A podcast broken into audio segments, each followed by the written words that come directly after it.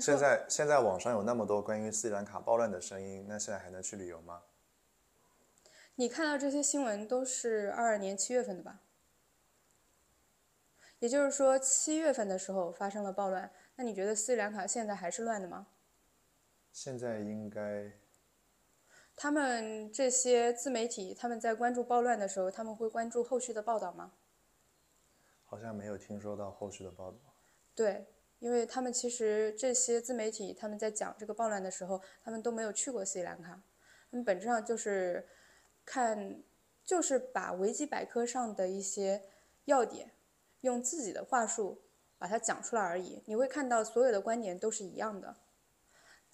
那斯里兰卡他们。暴乱的真实原因是什么呢？实际上是斯里兰卡人在抗议，抗议政府。那一定是政府跟民众之间有一些争执。那这些争执的原因又在于什么呢？可能这个话题要讲的延伸一点，就是关于斯里兰卡的经济危机。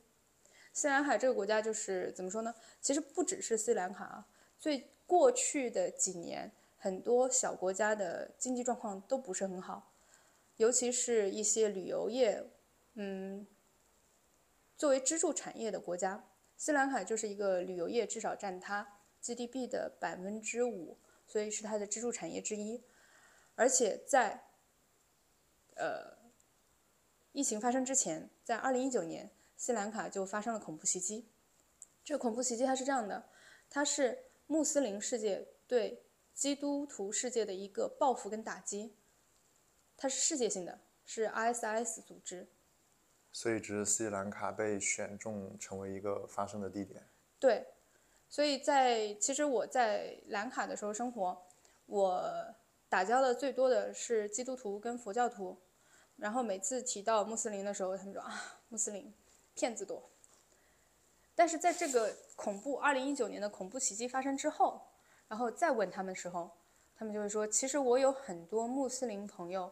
他们也都是好人，这个事情并不是他们的意愿。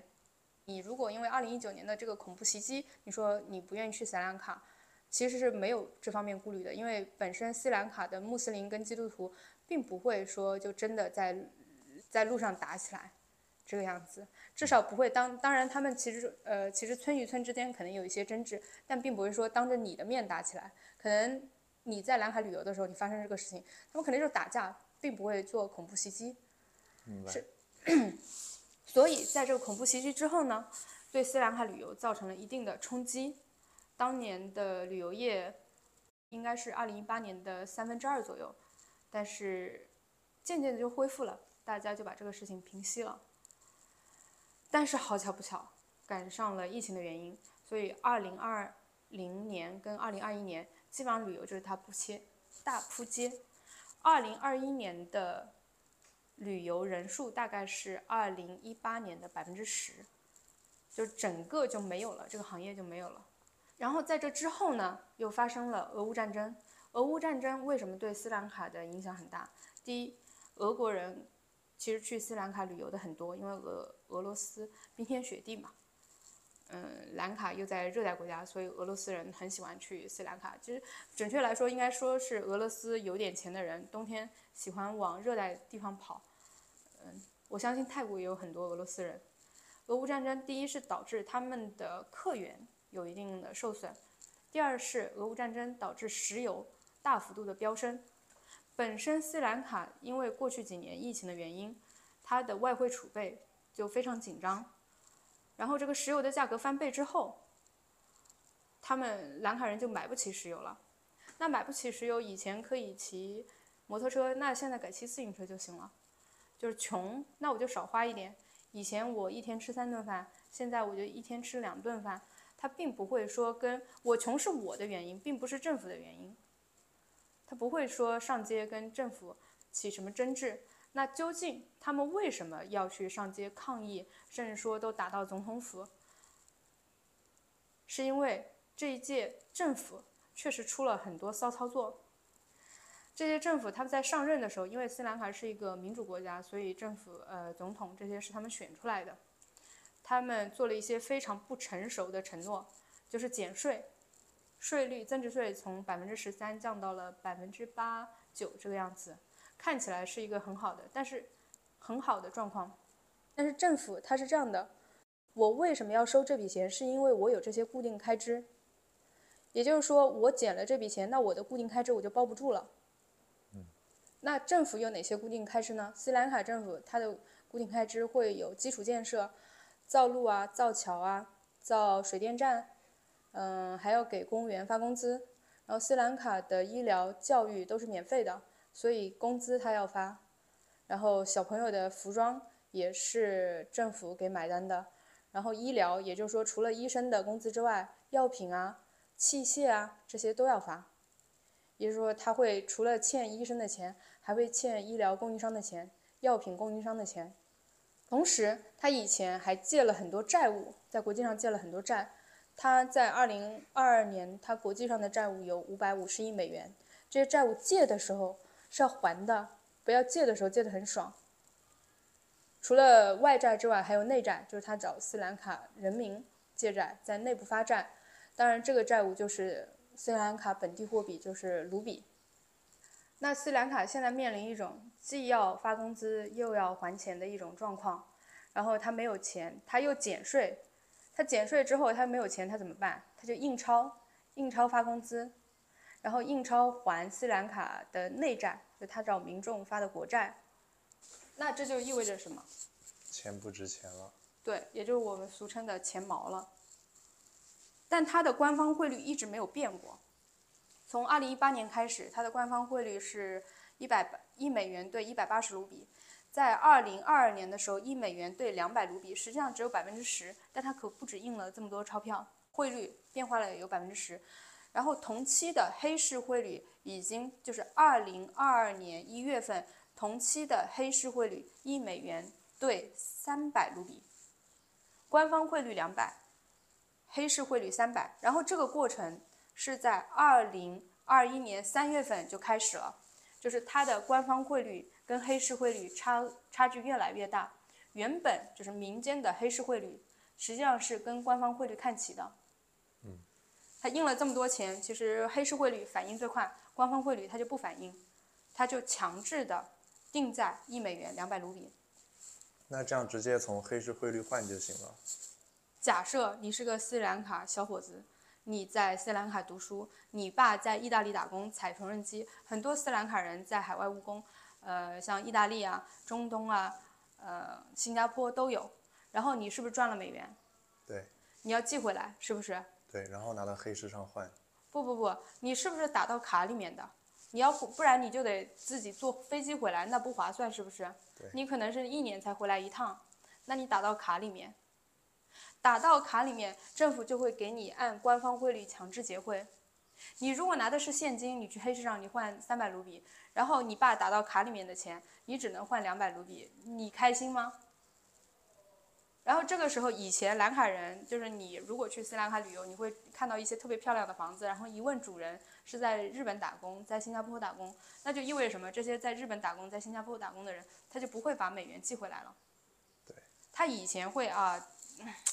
打工给家里人盖大房子，然后开开酒店。现在他他们就不会搞这个事儿了，甚至说，哎，我儿子吃不上饭了，不行，还是寄一点吧。他只会寄一点，供你日常生活开支的，其他钱他就不会寄回来了。这就导致他的外汇就是更加的缺乏美元。对，那同样的，你如果是一个在斯里兰卡做生意的，你开了一个百货超市。那你这些东西肯定不是兰卡自己本土产的，它大部分是你从印度进口，从中国进口的。你觉得印度人跟中国人他要你的斯里兰卡卢比吗？不会。他要什么？美元。你作为一个商家，你把东西卖给斯里兰卡民众，你收到的是卢比，然后你要拿着卢比换成美元，然后再用美元去找印度人买东西，找中国人买东西。那不好意思。那个官方汇率是两百，但是你买不到。你想买美元，你只能去市面上买。那你那这个时候是你你愿意做这样的生意吗？你的风险多大？是不是？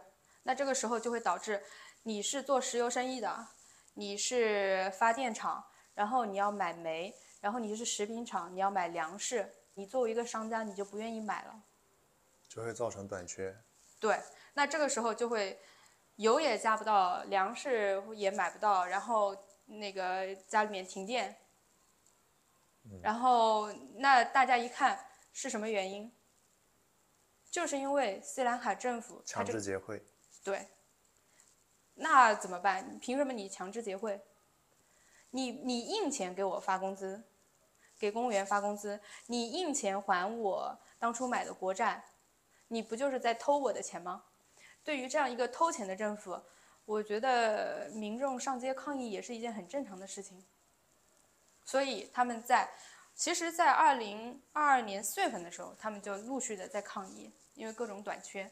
他们其实想买，他们也有钱，但是政府他在偷你的钱。你只要有交易，有境内境外的交易，政府就在偷你的钱。所以他们就上街抗议，一直到二零二二年七月份，他们的前一任总统宣布辞职，然后整个国家政府宣布破产。那破产之后呢？换届，再选一个。破产之后，就是其他人就难道就看着政府摆烂了吗？不运作了吗？然后他们又选了新的临时总统，然后临时总统上台之后，在八月份的时候，呃，官方汇率就迅速的向黑市汇率看齐。然后这个时候，也就是说我穷，但是我能买到石油。我以前可以开着摩托车到处勾搭小姑娘，但我现在只能就是开车上下班，非必要不出行，非必要不吃饭，非必要不充电，就是这种状况。就说，我省钱花就行，但是你不能让我没有钱，你不能让我就是夹在中间，然后整整个商业都在正常运转。所以在二零二二年的时候，其实，呃，现在游客出行的话，已经占比二零一八年的百分之五十了。也就是说，在二零二整个二零二二年，除了中国人没有办法去斯里兰卡旅游之外，因因为一些我们众所周知的原因，其实欧洲人他们都没有因为这个事情停止去斯里兰卡旅游，因为他们现在他们去斯里兰卡旅游，他要吃好吃的，食食物是进口的，但他花的是美元啊。他他花一百美元，实际上再怎么样，斯里兰卡人最终还能赚个二十美元。呃，这些游客他要坐车，他要开车，有要他愿意为这个油付费，汽油付费。那最终兰卡人还是因为这个呃游客他们会能够赚到钱。所以现在的话，整个斯里兰卡来说，嗯，他们发生暴乱是为了抗议政府的一些不作为。所以呢，现在斯里兰卡虽然穷，但是游客是去给斯里兰卡人送美金的。它在恢复。对。如果有想来斯里兰卡旅游的朋友，完全不用担心。就是通过抗议实现了诉求。对，呃，斯里兰卡的暴乱会影响你的出行。实实际上，斯里兰卡正在恢复，正在慢慢变好。如果你想来斯里兰卡自由行，可以加我们的微信六七五八八九八零四，六七五八八九八零四，我们全程为你的行程保驾护航。